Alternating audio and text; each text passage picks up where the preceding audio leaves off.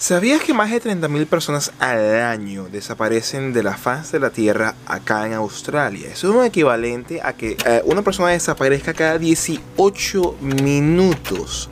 Esta cifra inclusive excede a que en su conjunto las personas que son víctimas de homicidio, las personas que son víctimas de asalto sexual y aquellas que son ah, víctimas del robo. Pero más extraño todavía es cuando la gente hace exactamente lo contrario, cuando la gente hace exactamente lo opuesto cuando aparece de la nada. Eso parece ser justamente lo que sucedió con un hombre misterioso llamado Peter Bergman.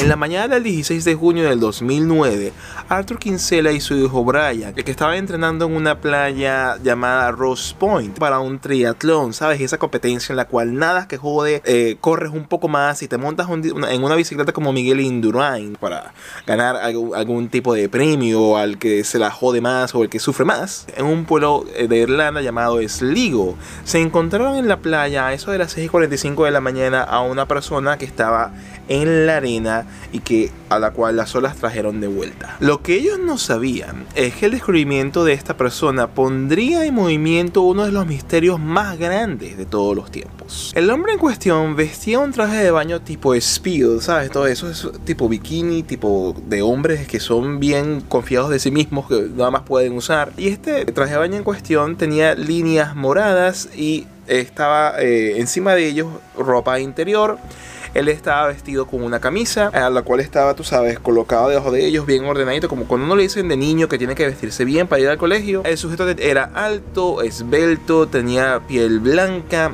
no tenía heridas visibles en lo absoluto. Al verlo, a Arthur y Brian se congregaron ante él, e hicieron una oración. In. Lord's Prayer, which he did, and uh, we said the little prayer and uh, brought a little bit of serenity or calmness to the situation. Eh, porque obviamente el hombre estaba fallecido y acto seguido llamaron a la policía de la localidad que se hacen llamar los Gardai. Estas personas fueron obviamente después de este llamado a atender al cuerpo del fallecido. Al llegar la policía parecía simplemente un caso más de alguien que se fue a nadar y se fue mucho más allá de lo que su habilidad de natación podía brindar y que simplemente se ahogó y que las olas trajeron de vuelta a la playa. Cabe decir que el resto de sus prendas fueron halladas en una piedra cercana a la orilla donde fue encontrado, en la cual se podía apreciar sus zapatos bien acomodados, su ropa bien doblada, tenía una chaqueta, el pantalón que obviamente no tenía porque estaba con sus interiores y el, y el traje de baño por debajo, todos sus accesorios personales. Algo elemental que faltaba era cartera, pasaporte o algún tipo de identificación que pudiese decir, oye, este hombre se llama fulano de tal. Asumiendo que era alguien local, simplemente se almacenó al cuerpo en la morgue y se esperó que alguien, algún tipo de familiar, algún tipo de conocido se apersonara para que reclamase al cadáver y pues bueno, por lo pronto parecía que la historia había llegado a su final. Pero lo anterior nunca sucedió. Mientras la policía esperaba que llegase alguien que nunca apareció, comenzaron a notar ciertas particularidades que no tenían sentido. Por ejemplo, todas las etiquetas de su ropa habían sido arrancadas, habían sido recortadas no había ninguna forma ni manera de decir que esta camisa o este traje de baño o este interior eran de una marca X, Y o Z. Toda esta serie de, características bien peculiares hacía más aparente que este tipo no era alguien local y que, y que simplemente se había ido a nadar y que había pasado un accidente. Esta era una persona que fue súper meticulosa para ocultar su identidad. Recordemos que no tenía ningún tipo de documento de identificación, no tenía cartera con cédula, con pasaporte ni nada por el estilo estilo y lo hizo tan bien que hasta el sol de hoy no sabemos en realidad quién era o de dónde venía. Pero esto que te voy a contar a continuación es lo que en realidad sabemos. Cuatro días antes de su descubrimiento, el día 12 de junio, al final de la tarde, un hombre hizo el, check-in en el Sligo City Hotel bajo el nombre de Peter Bergman. Esta persona vino, pagó en efectivo su estadía, que, era, que iba a ser por tres noches, por el equivalente a unos 103 dólares australianos por cada una de esas noches. Sabemos que Peter Bergman vino en autobús desde Derry, Irlanda del Norte Y lo sabemos porque había eh, video de seguridad en la estación de autobús que lo capturó al momento de ir a tomar el bus en dicha localidad. Lo cual fue capturado a eso de las 4 de la tarde y bajándose en Sligo, Irlanda, a eso de las seis y media del mismo día. Lo que sí no tiene explicación fue de cómo él llegó a Derry, o nada sobre su vida antes de este punto en el cual él tomó el autobús. Antes de este momento, Peter Bergman no existía. Mas por tres días él paseó, exploró y disfrutó de las calles y los alrededores de Sligo. El sábado en la mañana, las cámaras de seguridad del pueblo lo vieron comprar estampillas para mandar correspondencia internacionales, mas no sabemos cuántas compró ni por qué lo hizo, porque nunca se le vio a él en ninguna de las cámaras de seguridad mandando nada por correo ni por correspondencia. El domingo le pidió a un taxista que por favor lo llevara a un sitio para poder nadar, un sitio para disfrutar. Recordemos que en este momento eh, al norte, en el hemisferio norte, en Irlanda, es verano y por lo tanto la temperatura y es súper agradable para ir a nadar, para ir a disfrutar. Peter le indicó al taxista un sitio de interés que él ya había preseleccionado en el mapa, pero el, conductor le sugirió que ese era un sitio más bien para surfistas, que le iba a llevar a otro sitio que era mucho más idóneo para gente que quería ir a nadar y lo llevó hasta la playa en que eventualmente él sería encontrado, que es la playa de Rose Point. El, el, taxista le mencionó que era un mejor sitio para ir a nadar. Así que bueno, bajo la recomendación del conductor, hacia allá se dirigieron. Al llegar al sitio, a Rose Point, pues bueno, Peter se bajó del carro, dio un vistazo alrededor y con la misma que se bajó del vehículo se volvió a montar. Cuando se montó de nuevo, por favor, le, le pidió al conductor que lo dejara en la estación de buses. Y eso fue todo por ese día. Pues bueno, al día siguiente, que era ya lunes 15 de junio, Peter hizo el checkout del hotel en el cual se encontraba y se dirigió a la estación de buses. Pidió un café cappuccino y se comió un sándwich. En un momento interesante que fue capturado por las cámaras de seguridad, se vio que Peter escribió una nota, pero la, se detuvo a leerla después de escribirla, pero con la misma intención que la escribió y la leyó, la destruyó.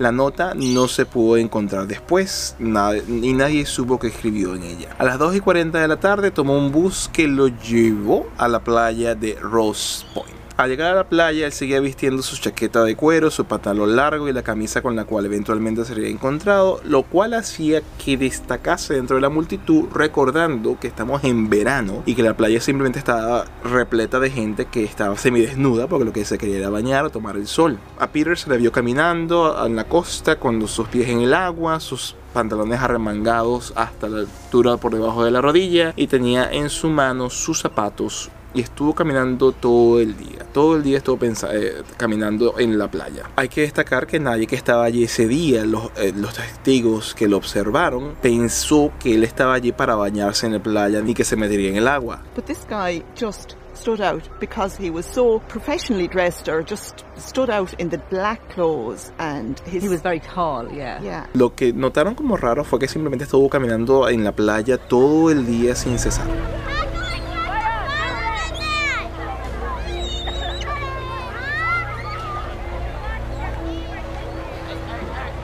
A las 11.50 de la noche de, ese día hubo un último testigo que lo observó. Esta persona afirmó que Peter seguía haciendo lo mismo, caminando arriba hacia abajo, contemplando la oscuridad y que estaba en, la, en la misma, las mismas acciones que había llevado adelante en todo el día mientras estuvo en la playa. Cabe decir que esta persona que lo vio a las 11.50 de la noche fue la última persona que lo vio con vida. Al día siguiente de que él fue hallado, luego de que su cuerpo fuese removido de la playa, fue cuando las autoridades pudieron rastrear eh, su paradero hasta el hotel de Sligo en el cual se había hospedado por, los tres días anteriores. Y fue allí donde descubrieron que había usado el nombre de Peter Bergman por primera vez. Nadie que formase parte del personal del hotel había solicitado a Peter su identificación, lo cual debe hacerse por ley. Mas él proporcionó su dirección de residencia y me disculpan la pronunciación porque va a ser bien difícil de decir. Él aseguró que él vivía en Einsteins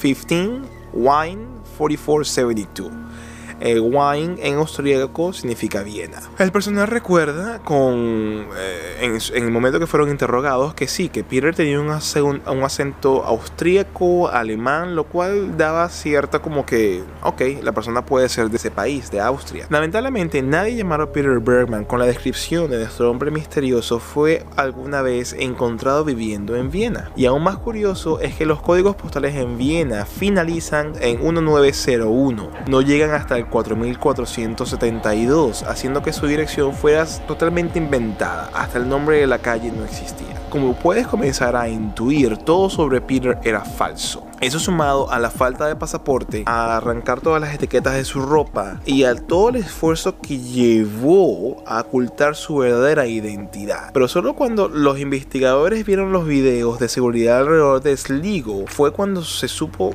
qué tanto esfuerzo puso Peter en ocultar su verdadera identidad.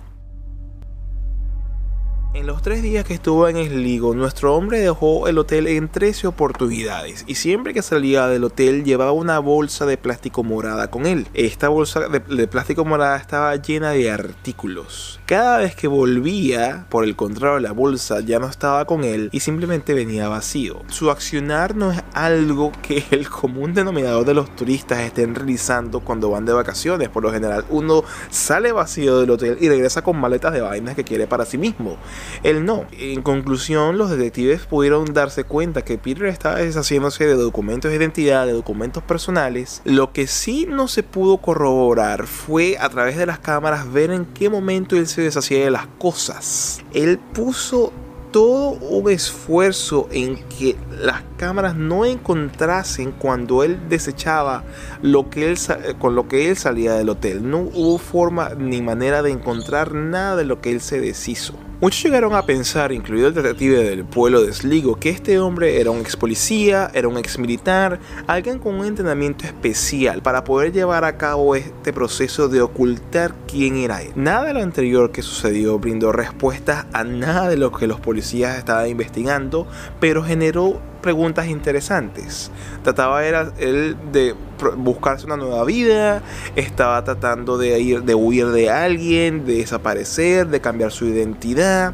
Aún no habían dejado de lado, obviamente, un posible móvil que era el homicidio. Fue solo luego de su autopsia que la motivación de sus acciones estuvo abundantemente clara. En la autopsia hecha en el Hospital Universitario de Sligo, se precisó que Peter, o bueno, Peter, tenía un cáncer de próstata muy avanzado que ya había hecho metástasis y había llegado a sus huesos y a sus pulmones. De hecho, solo quedaban algunas semanas de vida. Muy probablemente estuviera un dolor muy agudo, pero él no tomó ningún tipo de medicación para aplacar dicho dolor. Se encontró en uno de sus bolsillos aspirinas y, y se pudo corroborar que ni siquiera tenía aspirinas en el sistema, no tenía ningún tipo de tratamiento paliativo contra el cáncer, nada de lo absolutamente nada. Él estaba simplemente por la libre viviendo su vida, eh, sufriendo los estragos del cáncer sin que él hubiese hecho nada para paliar la enfermedad o el dolor que ésta de seguro le causaba. Peter Bergman eligió el pueblo de Sligo para hacer una sola cosa, para que fuese el testigo de sus últimos días, para fallecer en él. Peter tenía una enfermedad terminal y él se quería ir en sus propios términos. Eligió un lindo pueblo a la orilla del mar en donde él podría pasar los últimos días pensando que se dejaría llevar por las olas, que se lo tragarían al mar y que él simplemente desaparecería. De cualquier forma que fuese, él procuró la forma de desaparecer, así como muchos otros lo hacen cada 18 minutos de cada hora de cada año que pasa acá en Australia. El detalle es que algo salió mal. En vez de ser tragado por el mar, llevado por las olas y que el océano y que Neptuno lo acobijase en su cobijo, el mar lo escupió de nuevo a la costa. Y la razón por la que él fue encontrado fue una sorpresa final que vio la luz gracias a la autopsia. Según el doctor Peter no mostró ninguna señal de ahogamiento, no tenía espuma en la boca, no tenía los, tejidos de los pulmones, los alveolos pulmonares desgarrados ni con daños por el agua salada que pudiera haber entrado en su sistema si se estuviese ahogando. Él no se ahogó para ser exactos. El informe de la autopsia indica que Peter falleció por un agudo paro cardíaco. Así que aquí tenemos a este hombre que se fue a Rose Point con la idea de ahogarse, de dejar este mundo, de no dejar rastro y que en cambio fue un ataque cardíaco el que acabó con él. Las emociones, su fragilidad física, el impacto de entrar al agua a esa hora de la, de la noche o de la madrugada. Recordemos que el último testigo que lo vio con vida lo vio todavía parado en la orilla del mar a las 11.50 de la noche. Pudieron ser las causantes, pero wow. Es increíble. El cuerpo de Peter descansa en el cementerio de Sligo y hasta que un familiar no se apersone a reclamarlo, esta será su última morada. La ley no permite la exhumación sin una razón válida y dado que la autopsia ya demuestra que él falleció por causas naturales, un infarto, no hay ninguna razón para continuar la investigación de su muerte. El caso de Peter tiene paralelismos con el caso del, hombre de Somerton que ocurrió en Australia en 1948, o la mujer de Isdale, que es una chica que apareció en relativamente parecidas circunstancias en Noruega en 1970. Ambos casos eh, tienen sospechas de estar relacionados con la mafia o con centrales de inteligencia. Todo esto trae a una gran interrogante. A pesar de toda la exposición que el caso ha tenido, a pesar del esfuerzo de todos los internautas en querer tratar de averiguar quién era Peter en realidad, nos trae a la pregunta de que a pesar de que podemos, será que debemos. Y es que es algo que queda claro que este, este hombre hizo todo lo que estuvo a su alcance por ocultar quién era él, por quedar olvidado, por simplemente quedar como que nunca hubiese existido, como que hubiese desaparecido de la faz del planeta, que nunca hubiese tenido un pasado. Y lo más increíble de todo esto es que estamos teniendo esta conversación porque él, dentro de todo su plan, tuvo un gran fallo. Y es que tuvo un infarto que evitó seguramente que nadara lo más que hubiese sido posible y eso hizo que obviamente las olas y el oleaje lo trajera de vuelta del mar.